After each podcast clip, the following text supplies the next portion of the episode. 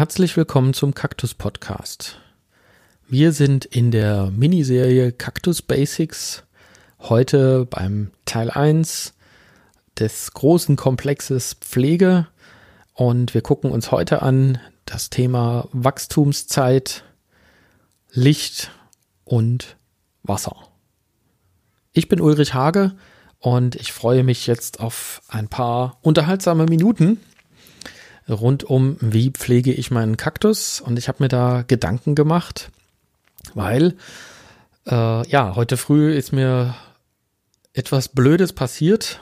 Ähm, wir haben ja im Moment wirklich wunderschönes Wetter und meine Frau hat äh, ein paar eine Schale mit Kaktusbabys auf den Balkon gestellt gestern in der Sonne, hat die extra schön mit Vlies abgedeckt, dass die also auch ein bisschen geschützt sind vor der Sonne. Und es war ja wirklich zauberhaftes Wetter. Wir hatten also, wer mir auf Instagram folgt, hat das bestimmt gesehen. Wir hatten gestern sage und schreibe 32 Grad auf dem Balkon. Und ja, heute früh haben wir festgestellt, die Winzlinge, die haben schon den ersten Sonnenbrand abgekriegt. Das heißt, das war definitiv zu viel. Und damit das nicht nochmal passiert, gibt's heute genau Tipps zu diesen Themen. Und wenn es heute sehr lebhaft zugeht, dann hängt das einfach damit zusammen, äh, Corona-Krise sei Dank, sind die ganzen Kinder der Kaktusfarm zu Hause und toben hier draußen rum und machen natürlich auch hier vor der Tür Rabatz. Ich hoffe, dass keiner hier noch durchs Studio getobt kommt gleich als nächstes. Ja, es ist also lebhaft heute und das ist auch gut so. Und lebhaft wird's auch in der Pflanzenwelt. Wir haben jetzt gerade den Winter hinter uns. Ich gucke trotzdem als erstes mal, was passiert in der Pflanzenwelt eigentlich im Winter. Und da heißt das Thema sozusagen nicht Wachstumszeit, sondern eben Winterruhe als erstes. Und das gestaltet sich am besten so. Ähm, Im Winter sollte ich die Pflanzen tatsächlich in Ruhe lassen. Das heißt, nicht gießen, ich stelle sie kühl, lasse sie in Frieden. Ähm, ich kann sie hell halten und wichtig ist einfach nur, ähm, ja, also möglichst sie in Ruhe lassen, dass da also auch, dass die nicht auf die Idee kommen zu wachsen. Ähm, und es gibt ein schönes Beispiel, das illustriert das vielleicht auch ganz gut. Das hat mir ein Kakteenfreund mal erzählt. Der lebte also zu DDR-Zeiten in der Platte, also in den Neubauten. Und zu DDR-Zeiten war das ja, gab es so ein Phänomen, die sind alle fernheizungsversorgt gewesen, die Wohnungen. Ähm, allerdings gab es keine Thermostate. Das heißt also, die einzige Möglichkeit, die Temperatur im Wohnzimmer oder anderswo in der Wohnung zu regeln, war Fenster aufmachen. Und das ist also ein bisschen krass, wenn man den ganzen Tag bei 25 Grad da in der Bude hockt ähm, das gibt das ein ziemliches Auf und Ab. Und ja, äh, und was hat er mit seinen Kakteen gemacht? Weil die sollten ja im Winter kühl und trocken stehen. Der hat die einfach aus den Töpfen genommen, hat die in Zeitungspapier gewickelt, die Pakete in Schuhkarton und den Schuhkarton im Schlafzimmer auf den Schrank und aus die Maus. Das war's. Im Frühjahr hat er sie dann wieder rausgeholt. Und er sagt, das hat super funktioniert. Also man musste einfach nur vorher darauf acht geben, dass sie wirklich trocken waren. Ja, also relativ einfache Methode der Ossi ist findig. Und ja, das können wir vom Prinzip auch uns so zu Herzen nehmen. Natürlich gibt es trotzdem Leute, die sagen, hm, das ist aber jetzt ungünstig, ich kann, ich habe keinen kühlen Raum. Ähm, was mache ich denn jetzt? Ja, natürlich. Es gibt also auch die Variante des sogenannten Durchkultivierens. Das heißt also, ich muss die Pflanzen dann sozusagen auch im Winter möglichst hell stellen und ähm, möchte sie dann vielleicht auch gießen. Ähm, das dann eben wirklich mit Vorsicht zu tun und ähm, einen Platz zu wählen, der also möglichst hell ist. Das ist also da eigentlich ganz wichtig. Und dann funktioniert das auch in der Regel. Dann kommen wir in den Frühling, so wie wir jetzt gerade sind. Das ist gerade ganz toll. Das heißt, die Sonne fängt an mehr zu scheinen und länger zu scheinen und das merkt man den Pflanzen auch an. Also die fangen an, äh, schieben den ersten Neutrieb und mit etwas Glück, wir haben das jetzt schon erlebt, erleben wir auch die ersten Blüten. Macht sich jetzt also wirklich, ist das richtig toll und das ist also auch für uns als Gärtner ein absoluter Genuss, einfach zu erleben, wie also die Pflanzen jetzt anfangen zu sprießen. Und das ist natürlich gekoppelt. Das heißt also, ich sorge jetzt dafür, dass die ausreichend Licht bekommen. Ich gucke, wenn ich sie aus dem Winterquartier hole, sind irgendwelche Schädlinge dran. Und äh, es ist jetzt vielleicht auch eine gute Möglichkeit, möchte ich meine Pflanzen umtopfen, dann kann ich das jetzt machen, bevor die richtig mit dem Wachstum loslegen. Definitiv besser als also im Hochsommer. Und ja, natürlich. Und jetzt muss ich auch anfangen mit Gießen. Das erste Mal mache ich das am liebsten so, dass ich die ja so ein bisschen benebel, also einfach Wasser drüber pusten. Ähm, mit der Blumenspritze beispielsweise. Das geht also total easy. Das ist also die erste Möglichkeit der Pflanze zu signalisieren, jetzt geht's los. Funktioniert wunderbar. So, jetzt sind die Pflanzen, haben angefangen zu wachsen. Wir kommen langsam in den Sommer. Wir werden also noch mehr Blüten erleben. Wir werden sehen, dass die Pflanzen noch mehr wachsen, als sie das bisher ohnehin schon getan haben. Und ja, und äh, das ist übrigens was, was uns als Kaktusgärtner auch immer wieder beeindruckt. Also wir sind immer wieder überrascht, wie sehr äh, Pflanzen tatsächlich wachsen können. Und also das ähm, finden wir auch immer wieder bemerkenswert. Also wenn wir dann so die kleinen Winzlinge, die also gerade so irgendwie, was weiß ich, einen Daumennagel groß äh, im Winter im Topf stehen und wenn die dann also wenige Monate später dann den Topf schon ausfüllen, das ist immer wieder was ganz Tolles, macht richtig Spaß. Ja, Sommer ist sozusagen die Zeit des Genießens. Da können wir dann äh, gucken, was machen die Pflanzen und ähm, na klar auch Vermehrungsarbeiten. Das heißt also, wenn ich jetzt äh, beispielsweise die Blüten bestäubt habe, um daraus Samen zu ziehen, dann ähm, kann ich dann im Sommer, je nachdem, wenn der Samen reif ist, also auch schon anfangen zu ernten, den Samen zu ernten und zu reinigen. Ist aber in der Regel eigentlich eher so eine Arbeit für den Herbst. Und im Herbst, ja, da erleben wir wahrscheinlich so die letzten Blüten. Da kommt dann immer weniger. Und wir bereiten uns schon langsam auf den Winter vor. Das heißt also, wir äh, geben das letzte Mal Wasser, düngen zum letzten Mal. Wer seinen Pflanzen was Gutes tun möchte, der kann also, ähm, also wir haben vielleicht, ich sag mal so, August, September vielleicht das letzte Mal äh, den regulären Dünger gegeben und dann kann man also im September nochmal eine Abschlussdüngung mit Kalium machen. Das hat also den großen Vorteil, dass also die Pflanzen damit, also Kalium sorgt dafür, dass die Zellwände stabilisiert werden und damit gehen also die Pflanzen besser und solider vorbereitet in den Winter. Ähm, man hat also dann einfach gesündere Pflanzen im Winter. Das ist also immer noch so ein kleiner Geheimtipp vom Kaktusgärtner. Ja, und damit schließen wir sozusagen ab. Was noch eine gute Idee ist, was man also dann im Herbst noch machen kann, ist, dass man einfach Pflanzen sauber macht, also irgendwelche Blütenreste entfernt. Beispielsweise, wenn die schon trocken sind, dass die Pflanzen also wirklich möglichst gesund und picobello in den Winter gehen. Ja, das ist jetzt mal so in ganz groben Zügen. Wie läuft also das, das Jahr? Man kann das auch so ein bisschen in der Kurve darstellen. Das heißt also im Frühjahr, im Winter passiert gar nichts. Da ist tote Hose sozusagen. Und äh, im Frühjahr steigt also die Wachstumskurve steil an, äh, um im Sommer so ihren ihr Peak zu erreichen und fällt dann Richtung Herbst wieder ab, um dann im Winter eben Winterruhe zu haben. Im Winter ist es meistens auch dunkler und damit kommen wir jetzt zum Thema Licht. Und im Moment scheint die Sonne uns ja jeden Tag so richtig schön ins Gemüt. Das macht richtig Spaß. Und ähm, den Kakteen geht das genauso. Und äh, Kakteen, also wenn ich von Kakteen rede, geht es natürlich auch um die anderen Sukkulenten. Die kommen in der Regel aus Regionen, die wesentlich mehr Licht haben als wir. Ja, also wenn ich mich im Äquatornähe bewege, da äh, scheint die Sonne einfach A, viel länger und intensiver auch. Ja. Und das kann man also auch in Zahlen belegen. Ähm, die Lichtmenge liegt im in Äquatornähe, also dort, wo die Pflanzen dann auch meistens zu Hause sind, gerne mal so um die 100.000 Lux, manchmal auch drüber. Und äh, alleine schon in unseren Regionen ist das schon deutlich weniger, was wir überhaupt an Lichtmenge haben. Das bewegt sich also zwischen einem Drittel und einem Zehntel. Und da hat man so ein bisschen eine Vorstellung, also dass wir eben deutlich weniger Licht überhaupt grundsätzlich zur Verfügung stellen können. Und deswegen ist es wichtig, dafür zu sorgen, also auch den Standort so auszuwählen, dass die Pflanzen hell genug stehen. Das heißt also möglichst nah ans Fenster, wenn es geht, in Richtung Südseite. Oder, was natürlich auch total genial ist, kann ich meine Pflanzen rausräumen.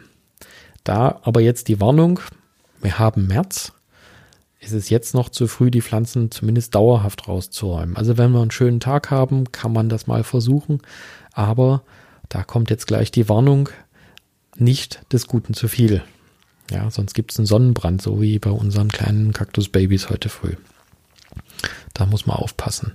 Und das kann ich also am besten machen, also die Pflanzen schützen, also gerade so vor krassen Übergängen, indem ich also da was drüber decke, ein Vlies oder ein Transparentpapier. Manche werfen einfach Gardinen drüber, also auch das gibt es als Möglichkeit. Oder ja, irgendwas anderes. Also es wird wahrscheinlich keiner Schattierleinen zu Hause haben, aber auch das geht. Also wir haben beispielsweise, das hat mein Onkel immer gemacht, der hat also alte Betttücher über die Pflanzen geworfen, wenn die rauskamen. Muss mal gucken, bei Opunzien oder Mamilarien ist das beispielsweise keine gute Idee, wenn die dann mit ihren Hakendornen da dran festklemmen. So, jetzt habe ich also für ähm, ausreichend Licht gesorgt und also dieses ausreichend Licht ist tatsächlich auch wichtig, weil was passiert, wenn Pflanzen also nicht genug Licht bekommen? Gerade bei Kakteen, bei Kugelkakteen passiert das äh, öfter mal, wenn die also nur noch, was weiß ich, im Badfenster Richtung Norden gucken und also überhaupt keine Sonne mehr abgucken, abkriegen dann bekommen die solche Zipfelmützen.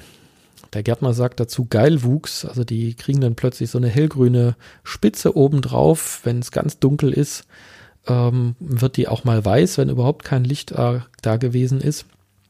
Und äh, das passiert, also die Pflanze sucht sozusagen nach dem Licht, bewegt sich irgendwo hin mit, mit, ihren, mit ihrem Trieb. Und äh, dieses Gewebe, was bei dieser Gelegenheit entsteht, also so ein sogenanntes Suchgewebe, ähm, das ist relativ empfindlich äh, und da können also ganz schnell Schädlinge auch eingreifen und da muss man also vorsichtig sein. Und wo man auch vorsichtig sein muss, das ist so der nächste Punkt, wenn ich meine Pflanzen, also ich habe ja gesagt, möglichst nah ans Fenster, wenn ich es übertreibe, wenn ich die also ein Zentimeter hinter die Glasscheibe stelle, dann kann es mir natürlich auch passieren, dass es dann dadurch Verbrennungen gibt und das sollte man also auch vermeiden. Und ein weiterer Punkt, ähm, wenn ich meine Kakteen am Fenster stehen habe. Das höre ich manchmal bei Kunden, die bei mir in der Kaktus-Hotline anrufen. Ähm, Sage ich dann immer schon, ähm, wenn die sich beklagen, dass der Kaktus direkt am Fenster steht, aber trotzdem irgendwie nicht wachsen will. Irgendwann bin ich auf die Idee gekommen, kann es sein, dass sie die Gardine zugezogen haben. Und dann kam die Antwort, ja natürlich, ich will doch nicht, dass jemand in meine Wohnung reinguckt dann sieht der Kaktus natürlich auch nichts. Ja? Also der kann durch die Gardine nicht durchgucken, der kriegt dann dementsprechend auch kein Licht. Also da muss man aufpassen, das ist also ein wichtiger Punkt. Und dann habe ich jetzt ja noch eine kleine Geschichte, die ich habe im Buch von meinem Großvater wieder geschmökert. Ähm, und da habe ich also kichern müssen. Und zwar zitiert er Plutarch, der alte Grieche. Und der schrieb vor knapp 1900 Jahren, äh, über ein Phänomen, wo ich überhaupt nicht drauf gekommen wäre, und zwar das weiche Licht des Mondes habe einen positiven Einfluss auf die Pflanzenentwicklung. Also wer da mehr drüber wissen will, Walter Hage, das praktische Kakteenbuch, gibt's also hin und wieder antiquarisch zu kaufen. Da steht also diese putzige Geschichte drinne. Er schreibt auch dazu, dass das wissenschaftlich nicht bewiesen ist. Ähm, aber wer weiß. Kann man ja nie genau sagen. So, damit kommen wir zum Punkt 3. Und zwar geht es jetzt um Wasser.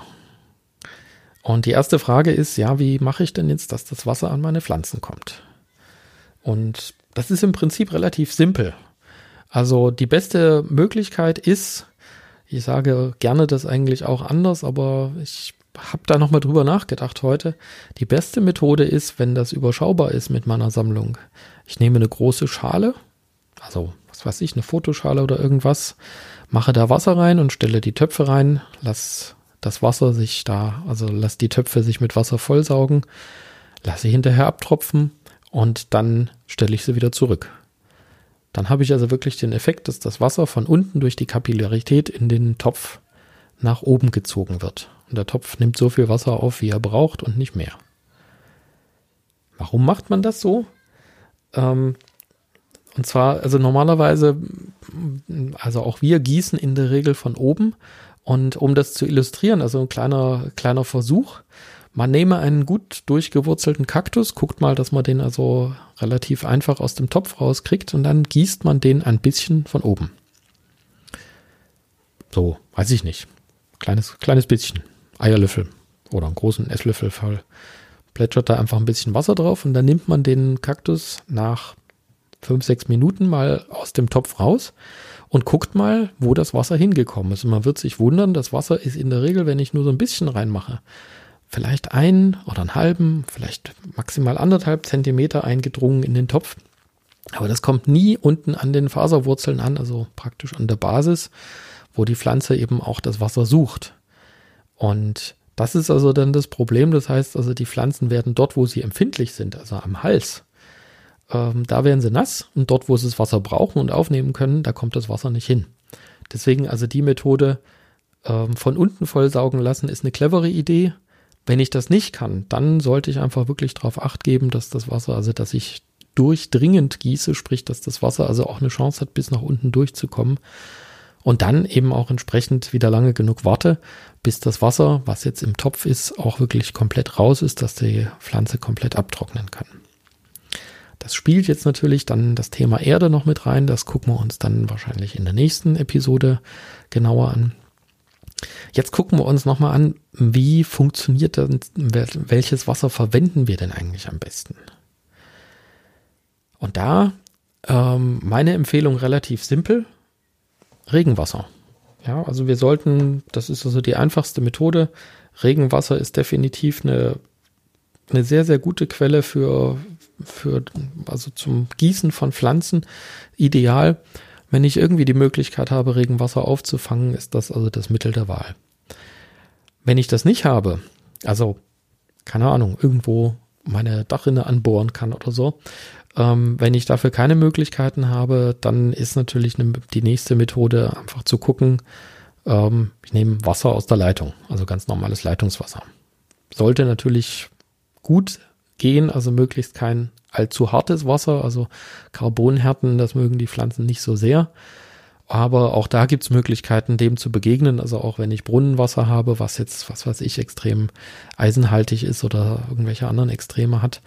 Ähm, eine gute Methode ist, eine Gießkanne oder ein Eimer, also ein großes Gefäß zu nehmen, ein möglichst größeres, und ich stelle das Wasser einfach in die Sonne.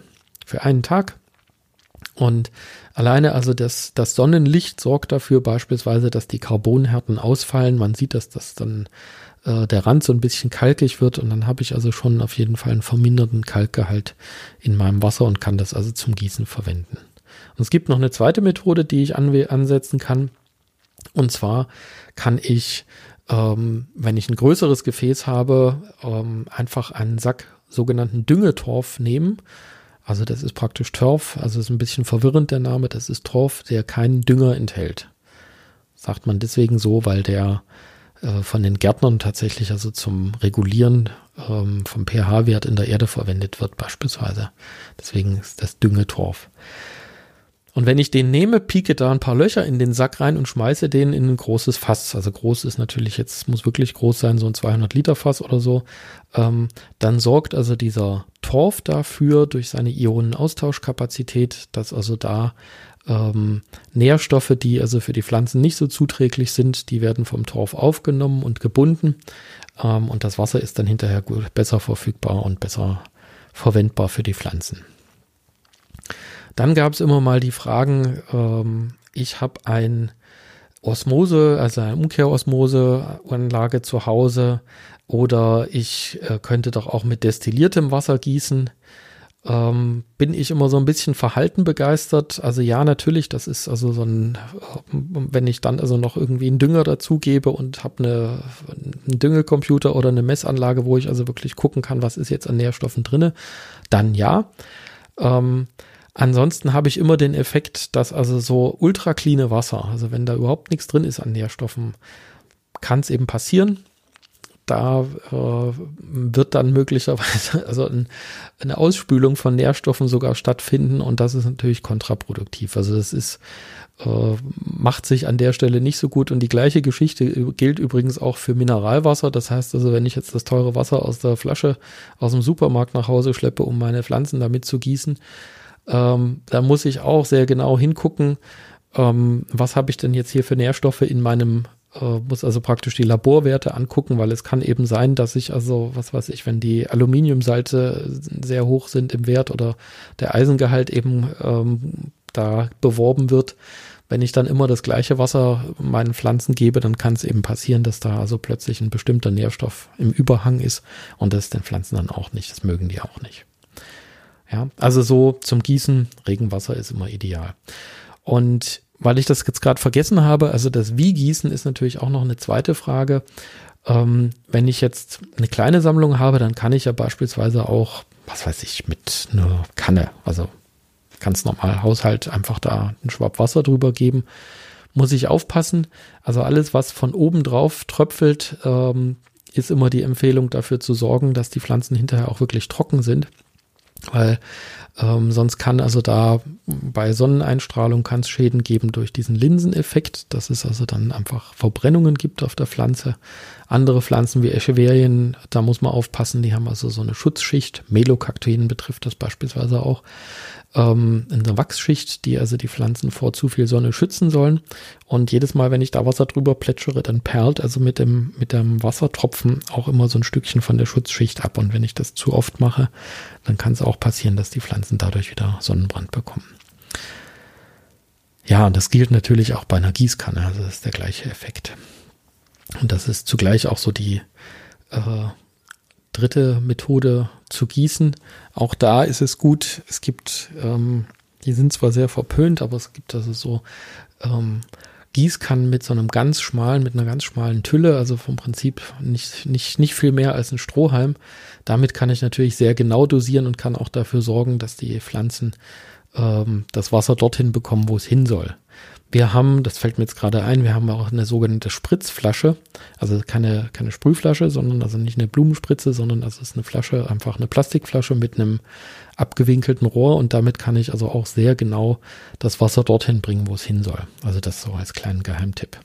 Gibt's wie immer äh, nochmal später dann in den Show Notes, kann man sich das auch nochmal angucken und ich denke, ich werde auch ein paar äh, Sachen aus dem Buch von meinem Großvater nochmal reinkopieren weil da so ein paar ganz interessante Geschichten äh, zum Thema Licht und auch zum Thema Wasser drinne sind. Ähm, da gibt es definitiv noch was zu lernen. So, damit wären wir im Groben eigentlich auch schon durch. Ich gucke noch mal, was hatten wir heute? Also es ging ja um die wichtigsten Punkte äh, bei der Kakteenpflege, also sprich Wachstumszeit, Licht und Wasser. Und wir haben uns angeguckt, also wann wachsen die Pflanzen und ähm, wann wachsen sie nicht. Das heißt also, um es nochmal kurz zu umreißen, wenn die Pflanzen nicht wachsen, sprich Herbst und Winter, wird nicht gegossen und da stehen die Pflanzen am besten kühl. Und äh, nur in der Wachstumszeit, also in der Vegetationsperiode ab Frühling, Frühling und Sommer, werden Pflanzen gegossen und dann brauchen sie natürlich auch Nährstoffe. relativ simpel. Und der zweite Punkt, das Thema Licht, ist auch, kann man ganz simpel zusammenfassen. Sukkulenten sind Lichtkinder, Sonnenkinder, die möchten es gerne so hell wie möglich haben in unseren Breiten ist das sinnvoll, also da wirklich dann auch in Richtung Fenster zu gehen, also nicht äh, im Schrank, in der Schrankwand hinter dem Fernseher, ähm, dort wo es also besonders hübsch aussieht, aber die Pflanze dann eben überhaupt kein Licht mehr abbekommt, da hat man gute Chancen, dass er dann stirbt.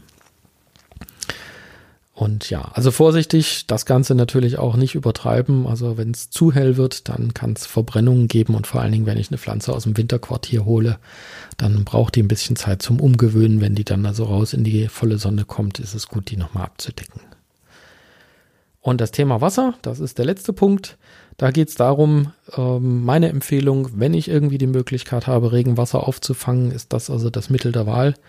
Ähm, Stadtwasser, also ganz normales Leitungswasser, tut's notfalls auch, aber da ist es sinnvoll, mal zu gucken, was da an Inhaltsstoffen drinne ist, dass das also nicht äh, zu hart beispielsweise ist oder dass irgendwie ein extrem eisenhaltiger Brunnen da in der Nähe ist. Das könnte eben auch dafür sorgen, dass das die Pflanzen nicht mögen. Und ja, das war's erstmal soweit für heute. Bleibt alle schön gesund. Ich freue mich schon auf die nächste Episode und wünsche ein schönes Wochenende, wann immer die Serie jetzt läuft. Ja, bis bald. Alles Gute. Das war Ulrich Hage vom Kaktus Podcast.